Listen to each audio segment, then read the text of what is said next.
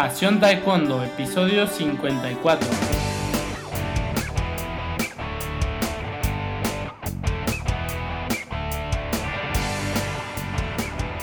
Bueno, entonces yo contribuí con la medida posible, pues hice una pequeña aportación junto con el resto de técnicos y deportistas. Impresionante. Eh, durante este tiempo también, le- o sea, usted en España como entrenador de la selección absoluta también eh, dirige eh, o selecciones menores. Sí, en este, en este periodo yo era el director técnico, que es el jefe de entrenadores de todas las selecciones. La mayor, la juvenil, la cadete y la sub-21. En categoría juvenil, en este periodo tuvimos 11 medallas en campeonatos del mundo y una medalla en los Juegos Olímpicos de la Juventud de, de Singapur 2010 y luego en, en Nanjing 2014 volvimos a tener otra medalla con mi hija. Aunque bueno, en ese momento ya no dirigía el equipo, pero vamos, el deportista era amigo. De acuerdo. ¿Y cuáles, o, eh, en- entre las prioridades que debe de tener, por ejemplo, una federación, cuáles son las, las diferencias entre el, pues, el equipo juvenil y, y la selección absoluta? Bueno, hoy en día, tal y como está estructu- estructurado el calendario deportivo, la selección absoluta tiene que tener prioridad. Porque, queramos o no, al final la clasificación y los resultados en los Juegos Olímpicos es, es el objetivo fundamental. Y para poder estar en buena posición en el ranking hace falta, bueno, pues fogueo en numerosos eventos internacionales. Entonces, la selección absoluta, bajo mi punto de vista, ahora mismo debe llevarse la mayoría de los recursos. Sin olvidar, por supuesto, la- al equipo juvenil, que es, que es el futuro. Eh, bueno, mi, mi etapa dentro del, equipo nacional de España, pues había varios deportistas de categoría juvenil que ya estaban en el equipo absoluto. Incluso, bueno, pues para de- determinados eventos y concentraciones contábamos también con juveniles para que estuvieran entrenando con los, con los absolutos. De acuerdo. Eh, bueno, otra pregunta que me acaba de surgir. Durante el, todo esto- estos años que usted estuvo en, en la selección mayor como entrenador, eh, ¿su club continuó trabajando? Sí, mi club continúa trabajando, pero bueno, había un, un régimen, digamos, de incompatibilidad por el cual yo no podía ni coachear ni dirigir a, a los, mis- los atletas de mi club en, en los torneos nacionales ni internacionales oficiales. Pero usted sí continuaba Pero enseñando. Nosotros, nosotros seguíamos, seguíamos trabajando, claro, sí, sí, seguíamos trabajando. Eh, de hecho, bueno, pues en, en ese periodo fue cuando pegó el gran salto mi hijo Jesús, ¿no? En el año 2013 y, y 2014. De acuerdo, para, paralelo a su trabajo como entrenador nacional. Sí, sí, paralelo. Oiga, y este, ah, otra pregunta que le iba a hacer. Ah, y bueno, eh, cuando deja la, selección nacional, eh, si nos puede platicar un poco ahora sobre su etapa, pues totalmente o principalmente enfocada en el club. Bueno, cuando eh, dejé- se acabó la etapa dentro del equipo nacional de España, pues bueno, empecé a trabajar ahí más intensamente con el club y bueno, pues ahí han surgido resultados, ¿no? Que ahora tenemos tres, tres atletas en el equipo nacional. Jesús Tortosa, Celia Tortosa y Marcos Caballero. Y al margen de eso, pues eh, varios países han solicitado mi colaboración. Estuve trabajando con el equipo de Túnez, donde había ahí, bueno, pues había un buen grupo de atletas que se podían haber conseguido buenos resultados. Eh, luego, por ejemplo, el equipo de Ecuador, de Puerto Rico, pues eh, eligieron venir a entrenar a España para preparar los Juegos Panamericanos donde bueno, Luis Colón de Puerto Rico tuvo la medalla de bronce. Eh, el equipo de Ecuador también ha optado por venir a preparar los clasificatorios para los para eh, los Juegos Olímpicos aquí a España. Y bueno, pues al margen de eso, pues diferentes países pues me han solicitado mi asesoramiento y para la formación de, entrenadores y de atletas. Por ejemplo, en Rusia, Chelyabinsk, en Ucrania, en Colombia el año pasado, en Grecia, bueno, o sea, en algunos países. Excelente, profesor. Y eh, bueno, en eh, parte de, su trabajo en el club hace su, campamento. Si nos pudiera platicar un poco sobre su campamento, desde cuándo lo organiza y, bueno, nos contaba al principio un poco sobre el último. También si nos pudiera decir un poco más. Mm. Sí, bueno, una vez que que bueno dejé mi etapa en el equipo nacional de España pues una de las digamos de las facetas o de las opciones que se me ocurrió pues, organizar este este campamento anual. Empezamos en el 2014 y hasta hoy.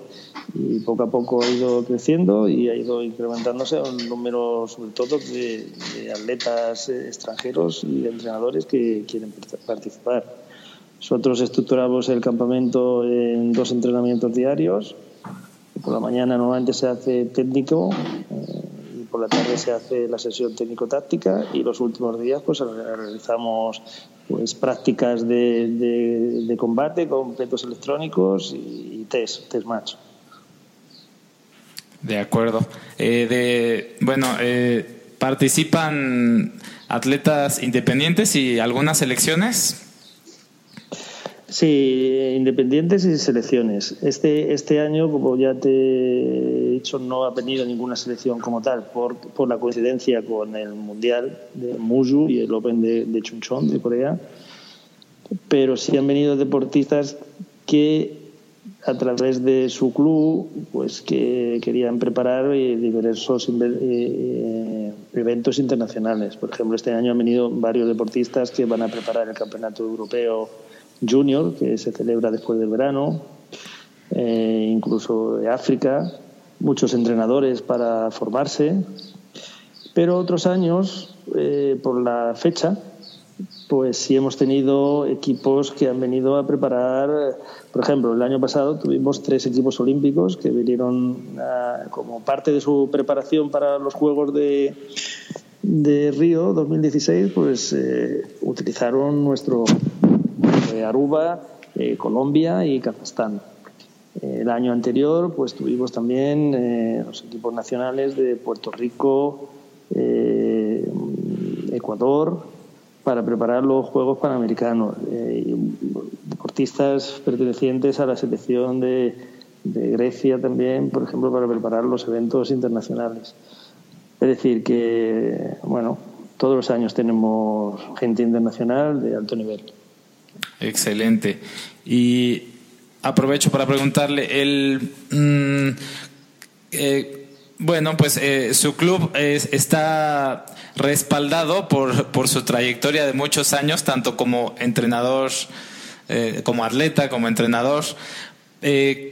si, si hablamos, por ejemplo, de, de un de un club, del club común de taekwondo ¿Qué, factores considera usted necesarios para, para tener o crear un club exitoso de taekwondo? Bueno, eh, si hablamos de un club exitoso en cuanto a los resultados deportivos, pues eh, lo, importante es tener una buena base de atletas y luego tener mucha ilusión, porque eh, la verdad es que llegar a, la élite exige mucho trabajo, mucho esfuerzo y a veces también mucho desembolso económico ¿no? por parte del club y también por parte de, las familias para poder viajar a los eventos. Entonces, ahí la, buena relación entre entrenador, atletas, familiares es, fundamental para que, bueno, pues todos unidos puedan puedan llegar al objetivo en común de, conseguir grandes resultados. Y se puede hablar de un, un club exitoso eh, de taekwondo, aunque no sea necesariamente con, eh, exitoso en el plano de, de, resultados o en el plano deportivo. Exactamente. un club exitoso puede ser por sus resultados deportivos o un club exitoso puede ser por el nivel formativo que tengan sus atletas. Eh, bueno, hay clubs dedicados a un taekwondo más tradicional que no se están tan implicados en el mundo de la competición y hay otros clubs que su base fundamental es la competición. Pero cualquiera de los dos puede ser exitoso perfectamente. De acuerdo. Y para, eh, para un atleta exitoso de taekwondo, ¿qué, qué, usted considera que sean cualidades necesarias?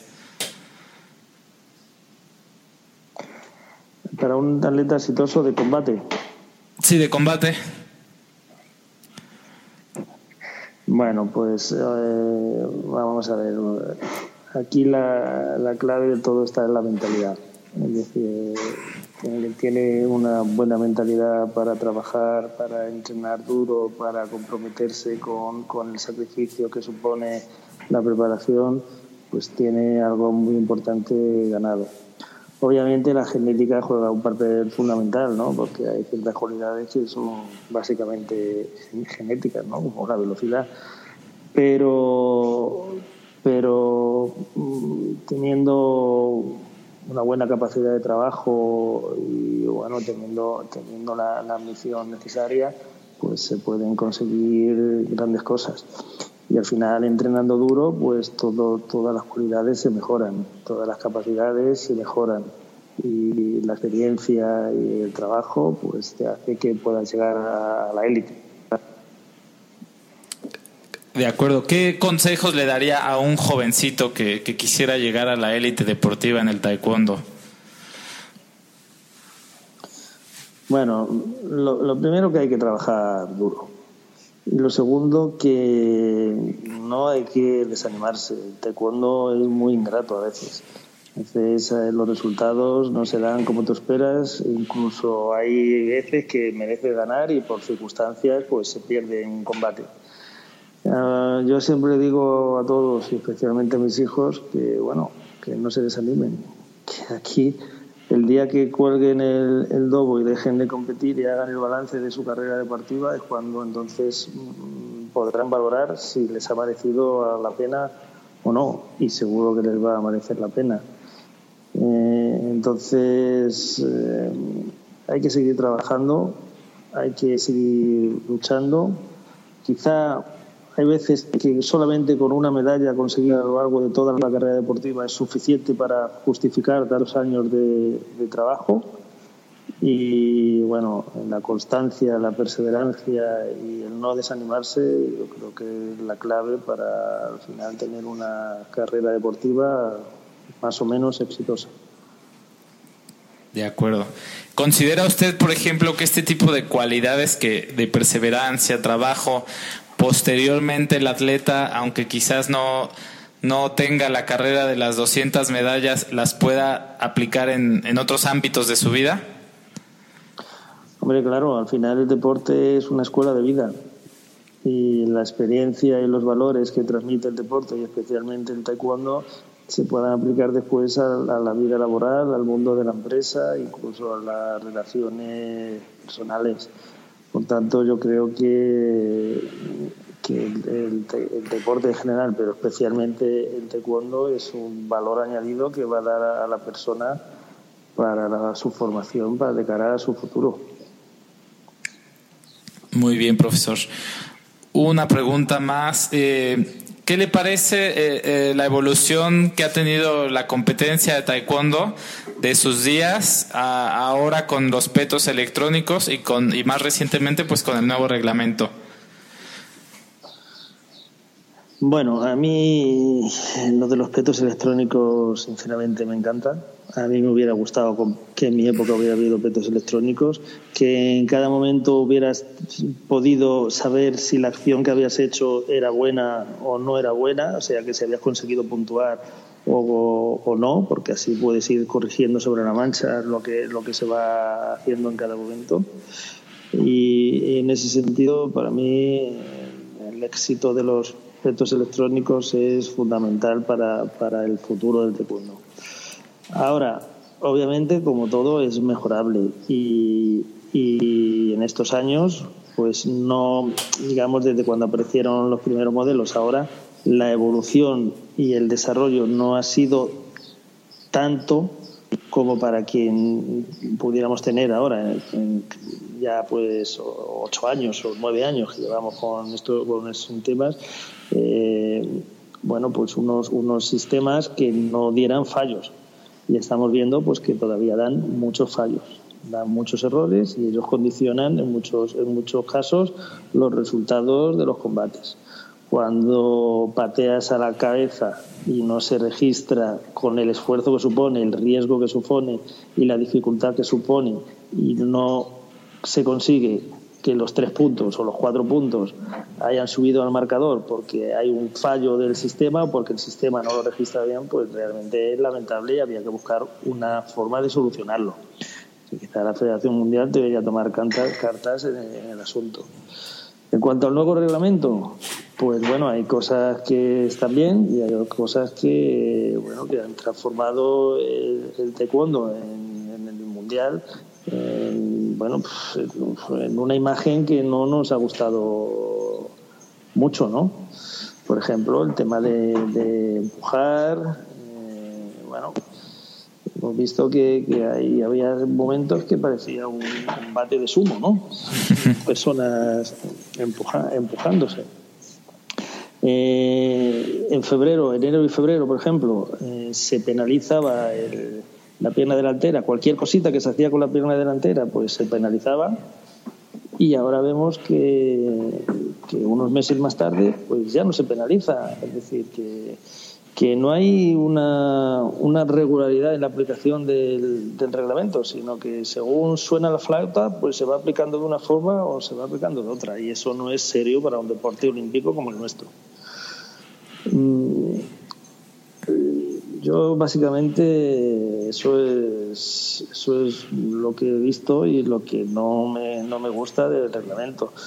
Bueno, se me olvidaba una cosa importante, el tema del video replay. Eh, para los Juegos de Londres yo creo que el video replay funcionó muy bien.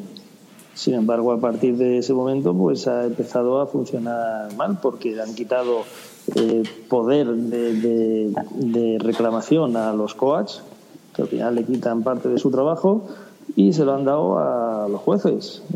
prácticamente el coach tiene muy pocas opciones de, de poder eh, bueno pues hacer una, una reclamación con, con garantías.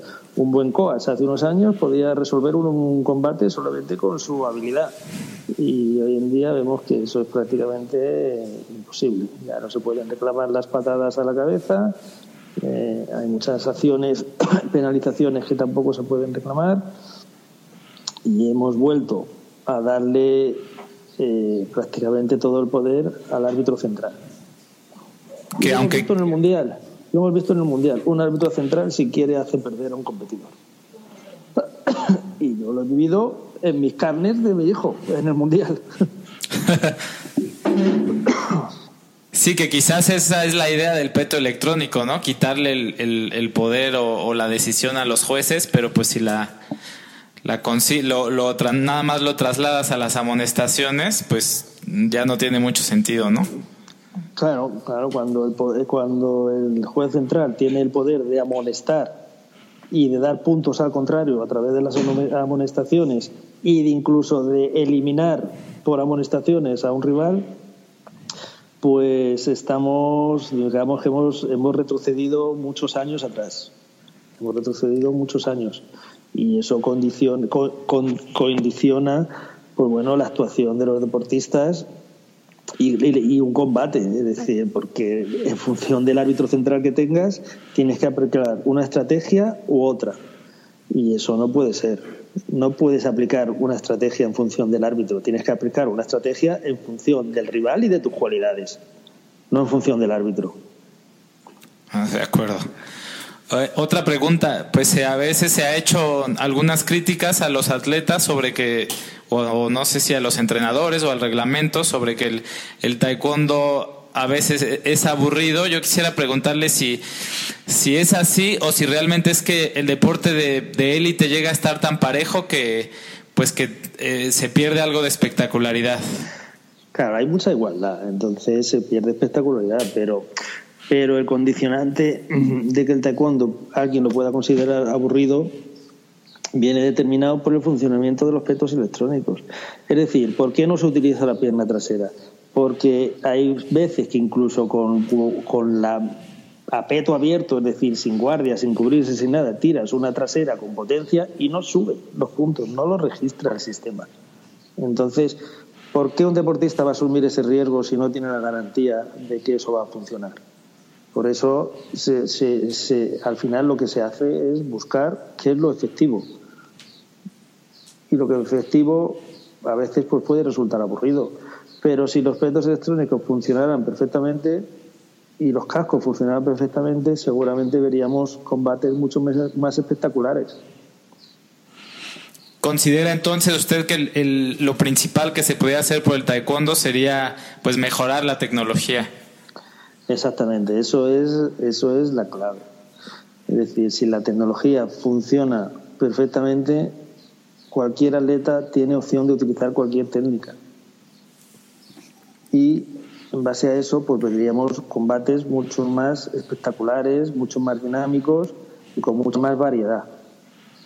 Pero, vuelvo a repetir, es decir, al final el deportista y el coach quieren ganar y para ganar buscan la efectividad.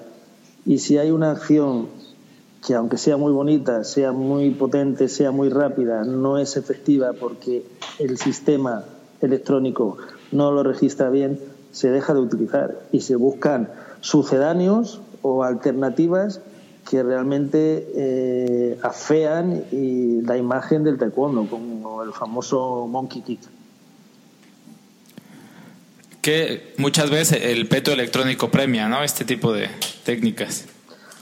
Claro, claro, el premio electrónico premia este tipo de técnica que, digamos, por la situación, por el ángulo, por la posición, pues se consigue puntuar a pesar de que prácticamente lleva muy poca potencia y sin embargo haces otra técnica espectacular a máxima potencia y, y resulta que el peto no la registra y no sube al marcador. Entonces, bueno, claro, si conseguimos, se consigue que el sistema electrónico funcione perfectamente, que registre lo mismo en toda la parte del peto y del casco, que los sensores funcionen bien independientemente de la posición que tengan, del ángulo que tengan, sino que solamente dependan del contacto y de la potencia, pues entonces seguramente todo cambiará y se hará, bueno, el tipo de taekwondo será mucho más espectacular. ¿Y cree que volver a los protectores tradicionales sea, sea retroceder? Uh, eso no, eso sería caos, bajo mi punto de vista. Porque si, si lo que se quiere es la objetividad y quitar el poder a los jueces, eso se lo daría otra vez. Y bueno, yo considero que, que eso sería volver al, al pasado. Y no, no, no, no lo veo una buena opción. De acuerdo, profesor. Pues muy bien, pues ha sido una charla muy amena. No sé si usted quiere agregar algo especial para la gente que nos escucha. Pues nada, muchas gracias a, todo vuestro equipo por, la entrevista. Mucho ánimo para seguir trabajando y promocionando por el, por el taekwondo y un saludo y un fuerte abrazo para todos los oyentes de vuestro programa. De verdad ha sido un placer y un honor tener a, pues, a toda una institución del taekwondo mundial y pues esperemos eh, poder platicar con usted en alguna otra ocasión. Muy bien, muchas gracias y un fuerte abrazo para todos. Gracias, hasta luego.